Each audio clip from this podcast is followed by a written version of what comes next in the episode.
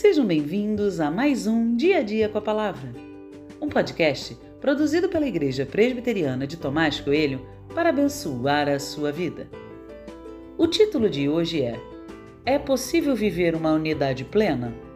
E tem por base o texto de Esdras 10, 15, que diz: Apenas Jonatas, filho de Azael, e Jazeias, filho de Tikvá, se opuseram a isso, apoiados por Mesulão e pelo levita Sabetai.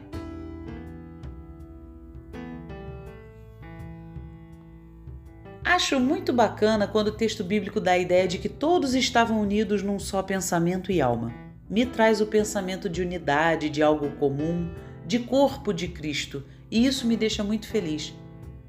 Mas é ingenuidade de minha parte não achar que dentro dessa unidade existia um grupo completamente desconectado.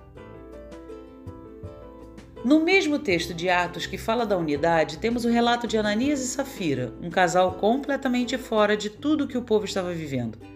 Eles eram uma farsa e, mesmo não levantando ideias contrárias, viviam a unidade como uma mentira.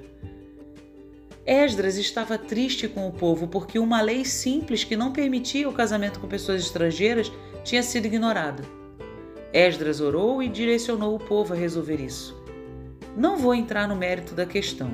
O fato é que eles entenderam que a orientação de Esdras era a melhor.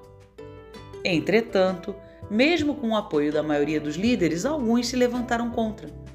Não sabemos como eles se opuseram, mas a verdade é que se opuseram. Ler isso quebrou aquela minha alegria de ver todo o povo caminhando junto. Realmente fiquei triste. Responda: minha tristeza por essa falta de unidade é ingênua ou é correta? Posso dizer a mim mesmo que esperar um apoio total é um equívoco, pura imaturidade. Mas não estaria me adaptando ou enxergando a partir do pecado? Não deveria eu ter uma expectativa mais elevada? Logo, por mais natural que seja essa oposição, ela é tão somente fruto do pecado. Jesus sempre é citado para dizer que, sendo Deus, não agradou todo mundo, mas a única razão para isso é o pecado. Parece que isso nos consola e nos faz sentir bem com a divergência existente. Eu espero ansiosamente pelo dia em que não haverá mais oposição, porque nesse dia também não teremos mais pecado. Até lá, prefiro não me contentar com a existência da oposição e pensar e trabalhar por um povo que viva num só pensamento e alma.